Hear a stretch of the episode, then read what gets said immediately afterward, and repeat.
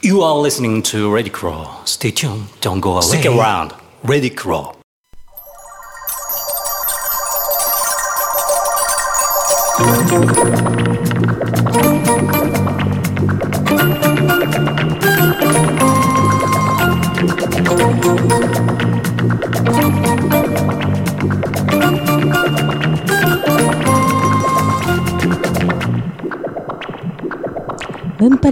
Tuesday. その日の天使。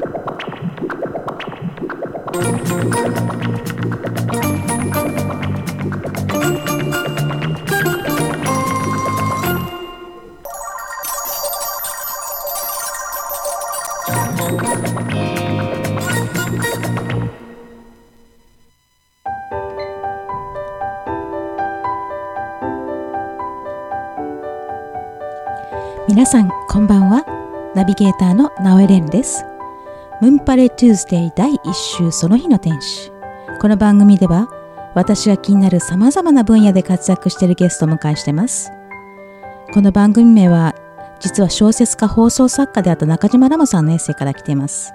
まあ日々生きていると心が折れる瞬間もあるとは思うんですけどもこの番組を聞いて新たな視点や考え方を知ることで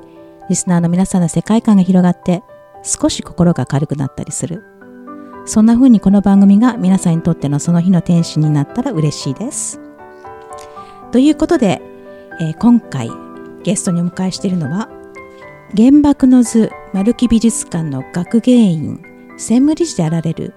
岡村幸則さんです岡村さんようこそあよろしくお願いします。来ていただけてとても嬉しいです。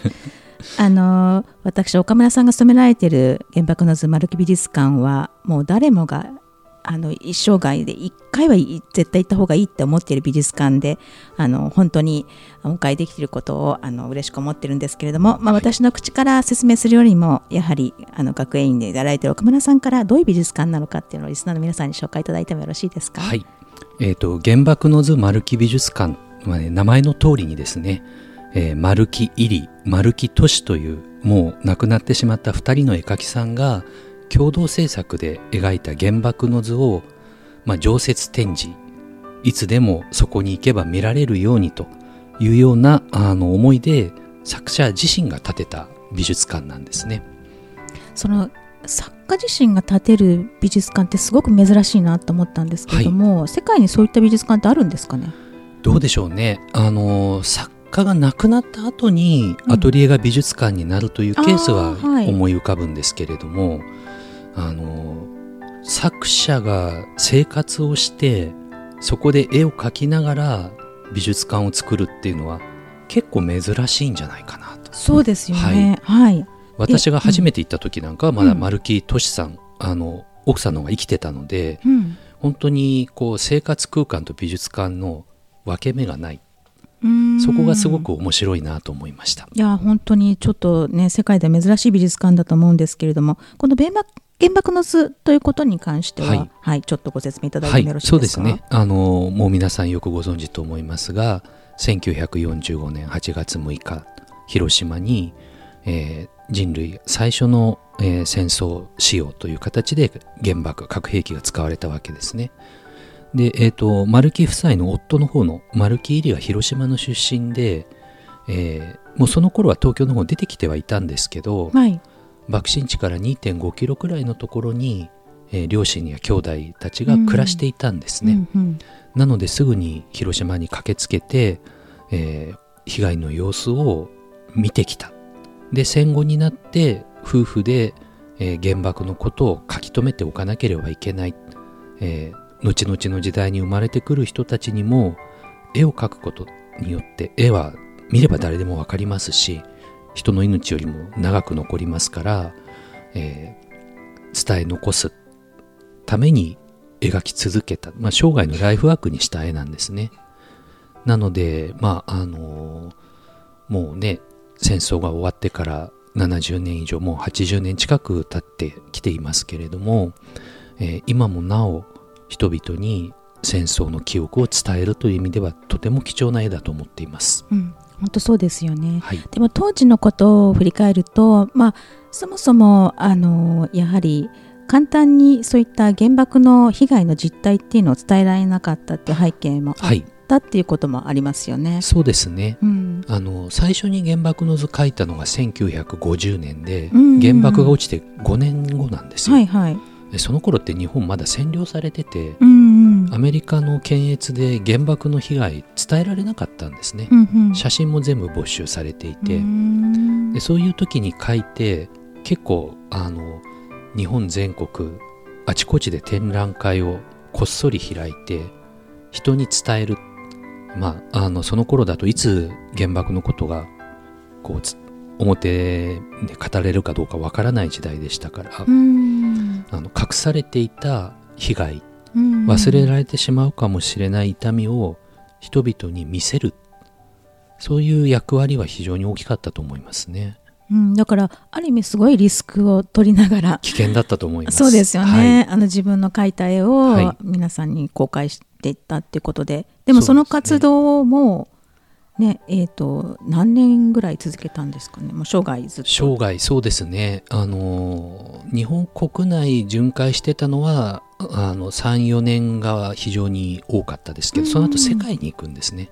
で世界でも20カ国以上うん。10年ぐらいずっと回っていってもう国際的に実は知られている絵なんです。うん。で日本に帰ってきた時にこれからは旅をしないで一つの場所で絵を見せようと。なるほど。いうことで埼玉県の東松山市ちょっと不便なところなんですけど川が隣に流れてすごく景色がいいところで広島の風景によく似てるということでそこで暮らしながら少しずつ美術館を大きくしていったんですね。そうですよね。私も行ったことあるんですけどもあのでも東松山市に行くには、まあ、森林公園というね、駅からあの、まあ、車とかはい。タクシーかなんかに乗っていけばいいと思うんですけど、意外と池袋からだと特急で、まあ、6駅ぐらいなのでそんなにあのすごい遠いっていうなん 一時間。感じでも。そうですね、はい。なのでちょっとしたなんかね、はい。あのプチ旅行みたいな感じで。広島行くより近いです。そうです。あの、と、本当にあの気持ちのいい、あのね。ね、川のせさぎなんかも聞こえて、で、あの、なんていうんですかね、その敷地の中でも、あの、緑がたくさんあって、はい、ただその、穏やかな風景と中で、まあ、あの展示してある絵というのが非常に対照的だなっていうふうにも思ったんですけども、あのちょっと今のねお話聞いてしまうと皆さんなんかちょっと平和資料館に近いのかなって思われる方もいるかもしれないんですけども、もうちょっとそんなことは全然なくってむしろもっと強烈かなって私はちょっと思ったんですよね。私も結構アートが好きで、まあ、いろんな美術館これまでに国内外行ってきたんですけれども、あのその中でももうすごく強い印象を残した美術館のトップ3にマルキは入るんですよね。でその残りの2つっていうのは海外ですから、いもう国内の中ではダントツかなっていうふうに基準ですね。思っておりまして、まあ私そのとは言ってもね、なんかあの美術界の方に比べたら全然行ってないですけれども、その私がちょっと重要なポイントかなと思ってるのは、その平和資料館っていうのは基本的にやっぱり被害の実態を描いていることが多いんですけれども、まあ、原爆の図以外にも、この丸木美術館の中には、まあ、加害の歴史はい、に関するなんかそういった作品も置いてあって、そこは非常に大きなポイントかなというふうに思ってるんですけども。そうですね。うん結局あの生涯かけて描いていくうちに原爆の図の中にも朝鮮人被爆者という、うん単に日本人の被害だけで語れない問題って出てくるんですよ。うんで、まあ、世界中回っていろんな人と対話をしたっていうことは私はすごい大事だと思っていてその中でアウシュビッツも同じようにユダヤ人がたくさん殺されていったり中国では日本の兵隊がたくさんの人を傷つけ殺していったしあるいは戦争がない時代に暴力はなくなったかっていうと公害問題があったり差別があったり、人のこう歴史の中で暴力ってあらゆる状況の中で人を傷つけ苦しめるんですよね。そうですよね。でも最近だともう戦争のニュースが毎日私たちの目に入ってくるので、もうそういったもうリアリティを持って。だからまあこういったあの時だからこそやはりこう遠い国のあの状況なんだってこう報道で知るっていうだけじゃなくって、まあ、じゃあ私たちの国にもこういったことが起きてたんだっていう実態を知る意味でもそうですマル美術館に行くことっていうのはとても大事かなと思うし、まあ、そこであのやっぱりこのね原爆の図とか、今おっしゃってたあのその以降の作品とかっていうのを体験してほしいなと思って。あの本当にそうであの自分のがいつ傷つけられるかもしれないっていうのもあるんですけどいつ自分が傷つける側に回るかもしれない。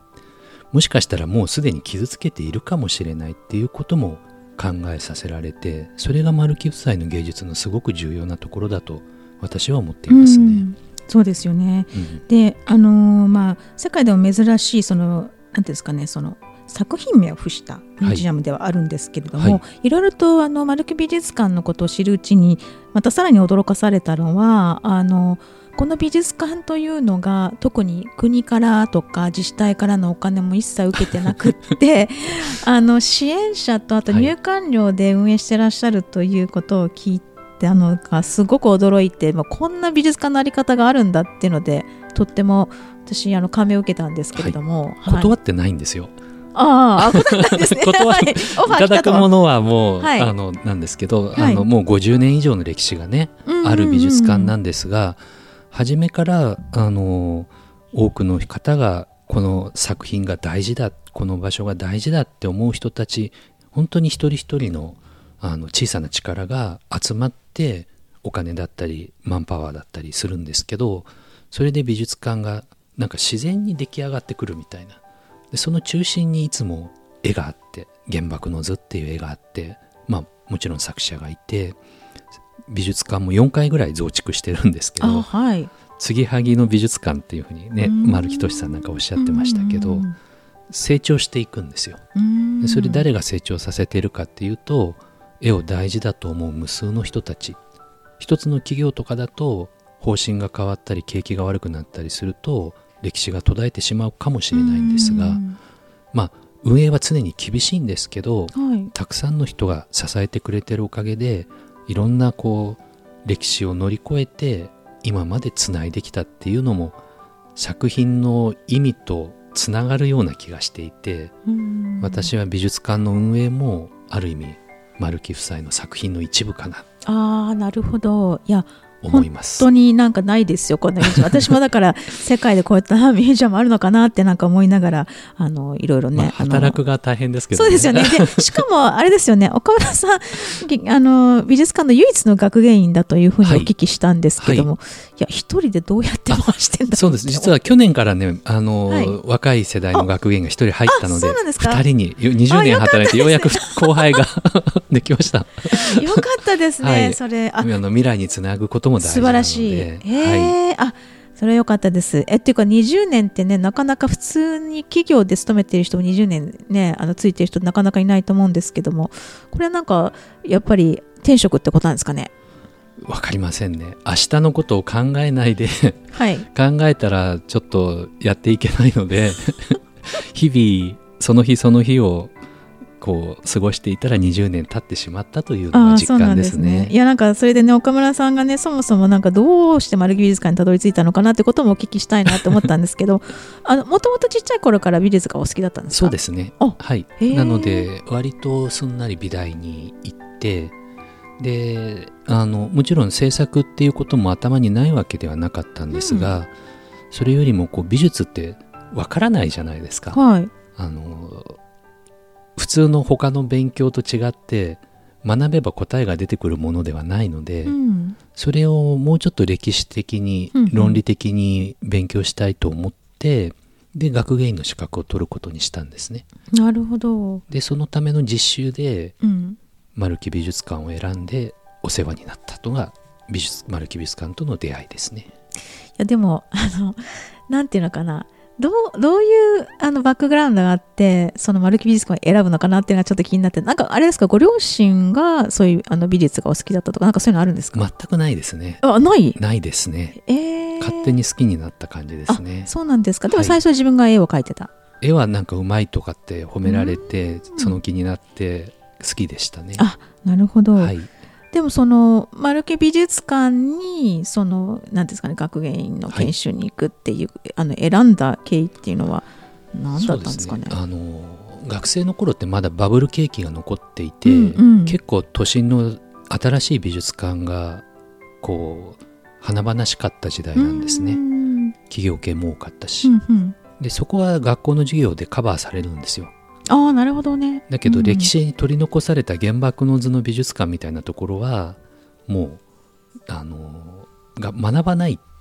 そっか。だからそれは自分で行って知るしかないなと思って。うん。それがきっかけですかね。あそれで。ちょっとへそ曲がりです。あ いえいえ。でもそこであのやっぱりこう運命の出会いというか。面白かった、学校で学ぶことが何一つ役に立たない美術館というのが面白かったですね。あそうなんですか？はい。へええどうして役に立たなかったんですか？発想がそもそも違くてはい。あのまあその頃大学で学んでいたのは美術館運営企業メセナが大事だ。つまりお金を引っ張ってきて、でできることを、まうんあ、その頃に日本も元気だったので、新しいことどんどん挑戦できた。うん。でも丸木美術館は考え方が根本的に違くてうん丸木夫妻の生活の延長なんですね。うん。最初に頼まれた仕事が裏の竹林にいてタケノコを掘ってくるっていう仕事ではい。でそれは結構衝撃で。そうですよね、はい。まさかそんなこことれ美やらされたわ術館みたいな。はい、でもその生活と美術がつながってる。うん。でみんな手仕事でうん、自分たちでできることは自分たちで積み上げていくっていうのが、んなんかこう文化の根本に触れたうん気がしたんですね。うんここから文化が立ち上がってくるんだ、うんうんうんうん、そういう経験をさせてくれる美術館他になかったです。ないですよね。はい。ってことはかなり自給自足に近い生活されたってことなんですかね。そうですね。あのそういう感じ。あとは近所の農家が野菜持ってきてくれたりと今でもありますけどね。あいいですね。はい。へえじゃあそんななんかコミュニティが、そうですね、うん、あったということなんですね。そこに美術があるっていうのが、うん。美術を学んできた自分にとってはとても重要なことのような気がして、うん。ここでしかないこ地に根を下ろした文化をうん。見届けようって思ったんでうす、んいいですね。でその現在のねその丸木美術館のあの活動についてもちょっとお聞きしたいなと思ってたんですけれども、はい。まあその原爆の図以外にも、まあ、企画展なんかもあのやられててはい。であれですよね。岡村さんいろんな本出されてるんですけどもあのその中でも非常に面白いなと思ったのが「あの未来へ」という本を出されていてあの原爆の図丸木美術館学芸員作業日誌ということで、20112016ということで、あのこれなんかそもそも書かれるきっかけって何だったんですかね？きっかけはその前にあの50年代の原爆の図の巡回展の記録を掘り起こす本を出してるんですね、うんでもそれって僕が生まれる前の話だしみんな忘れ去られてしまった歴史を掘り起こすというあのその意味ではすごく大きなもう自分にとって大きな仕事だったんですけど今この時の丸木美術館をどう語れるかっていうのもちょっと挑戦してみたいなと思ったのと、この2011年以降丸木美術館の意味がすごく大きく変わってきたんですよね。うんはい。現代美術にシフトしてうん。あの新しい世代の作家たちが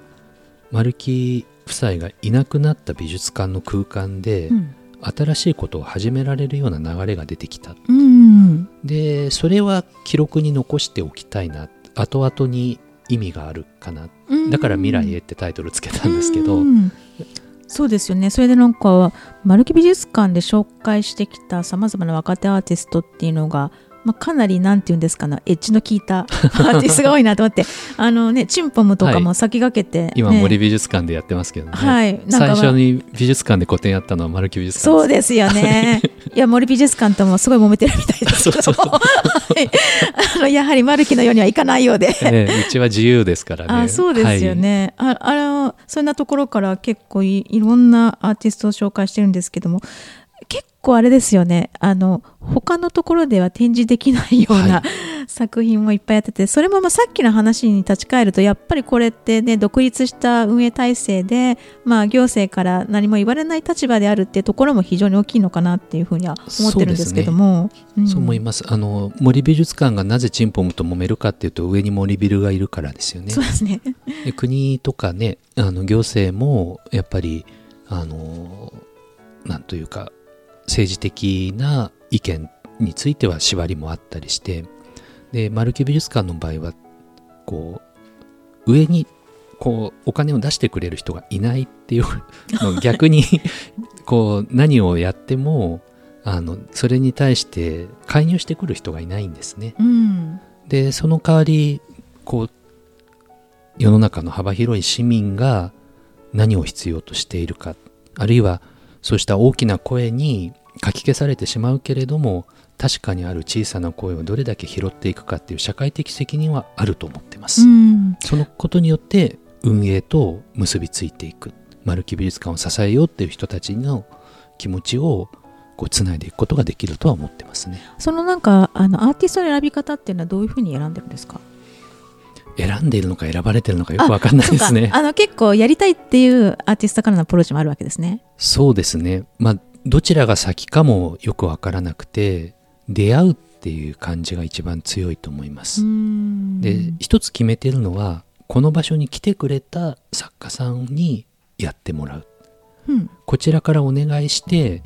えー作家さんの気持ちがそれほど高まっていないのにああはいはい。企画展をやるっていうことはしないですね。あわざわざわざ遠い美術館に足を運んで、場所を気に入ってここでぜひ自分が表現したいものがあるんだっていう強い気持ちを作家さんに持っていただくっていうことはとても大事だと思ってますあということは結構あれですか？あのー岡村さんから何か持っていくっていうよりかはやっぱりアーティストさんとの対話の中でこう話が盛り上がっていくとかそうですね。ねそこはなんか私が話す時も結構あの観察して見極めてるところもあるし、うんうんうん。若い作家さんああの面白い作家さんの展示をやるとやっぱ作家さんがえ見に来るんですよ美術館にああなるほど。そのことによって話がつながっていったりっていうこともありますね、ね、過去に今までやったのは風間幸子さんとか、はそれから遠藤一郎さんとか藤井光さんとかはい。あの、まあ、私去年見た中で一番強烈な鑑賞体験だったのは白川石さんだったんですけども まあ若手ではないですがね。いやもうあまりのインパクトの強さに強さそうですね、はい。その辺もだから風間さんもチンポムの展示の時に来られてそうだったんですね。ここでやりたいって思ってくださったしなんかこうつながって遠藤さんもそうですねチンポム展の時に自分の車でお客さんを勝手に駅まで送迎を始めたりとかして。それはすごい助かりすますごい作家さんにね送迎してもらうなんてお客さんすごいラッキーだと思うんですけど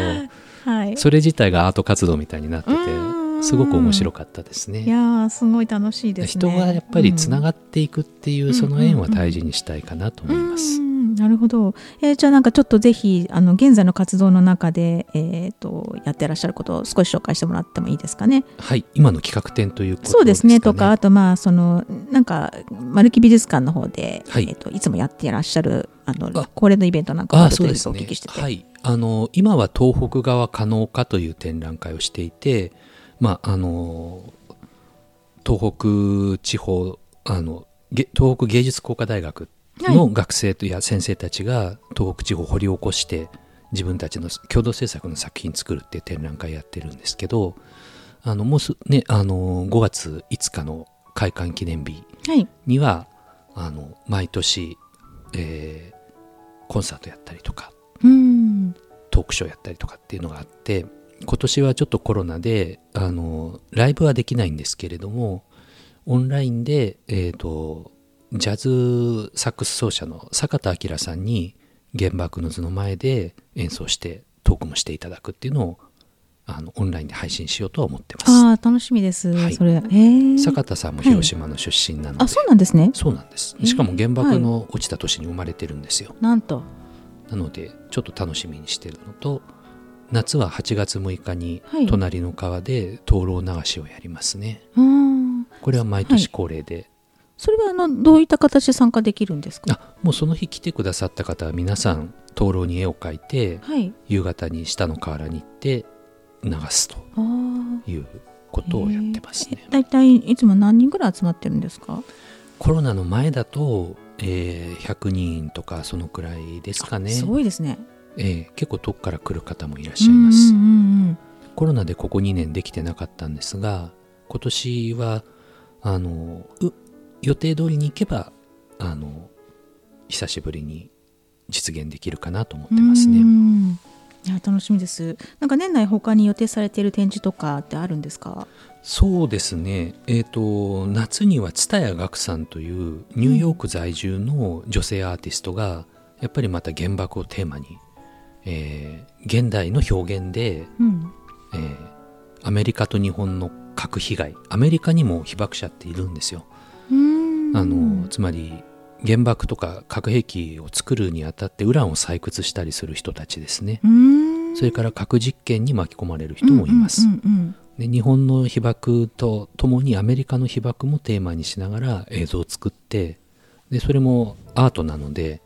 えー、と全部絵に描いてアニメーションのような形でちょっと不思議な世界を丸木美術館で作ってくださると思ってます。あそうニューヨークからいらっしゃるんですかじゃ来ます。あおなんと。はい。へえあコロそれはすごいコロナがどうなるか分かりませんが来ると思います。あそうですでもねかなり緩和されてきてるからねね。はい。あの楽しみにしてます。で時代を超えた、こう全く異なる表現が原爆の図と現代アーティスト両方がうんお互いに影響し合うっていうのを今の丸木美術館のすごく大きな見どころだと思ってます。うん、いや本当これまで出てたアーティスト見ててもなんかあこれ行きたかったっていう なんか、ね。展示がいっぱいあってあれなんですけども。あの、まあ、結構ねあれですよね。開館記念で今度でもう何年目でしたっけ？55 55年目。になりあます。そうですよね。で、まあ、ちょっとねあのお聞きした感じですとちょっと建物がかなり老朽化も進んでるっていうことで。はい、はい、そうなんです。なので、えっ、と、まあ、2025年ですかね、うん。えっ、と、を目標に、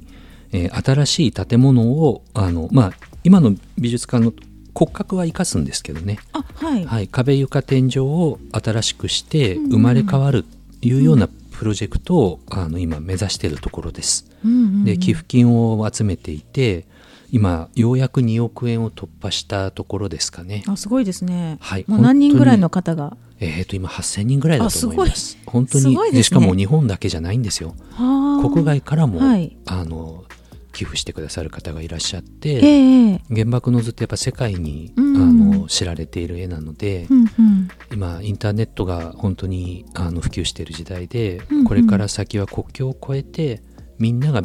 これは私たちの美術館だって思っていただけるような発信の仕方が必要かなと。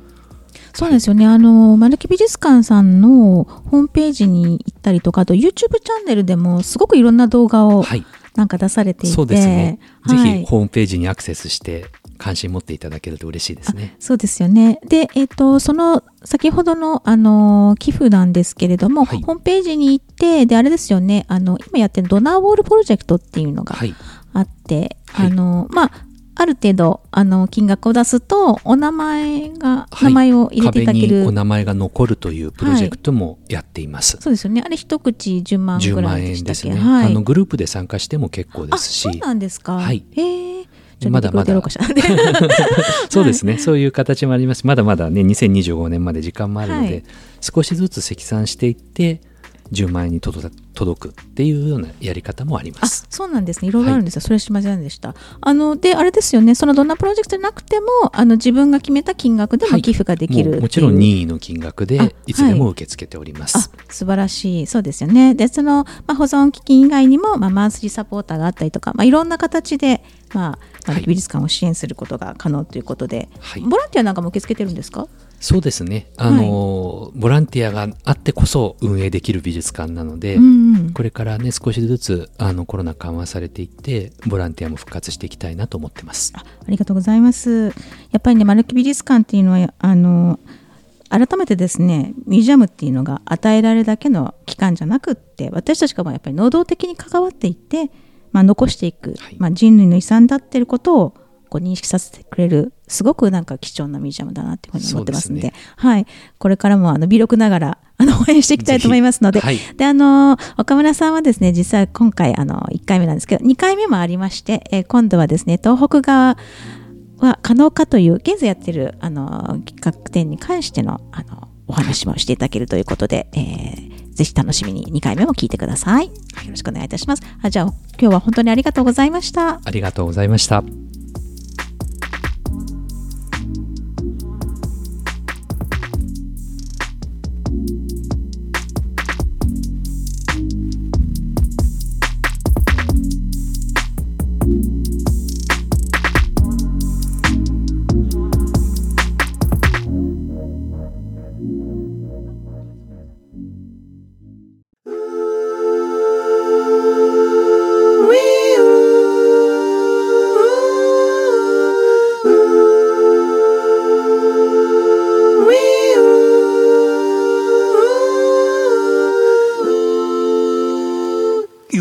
Listening to Ready Crawl.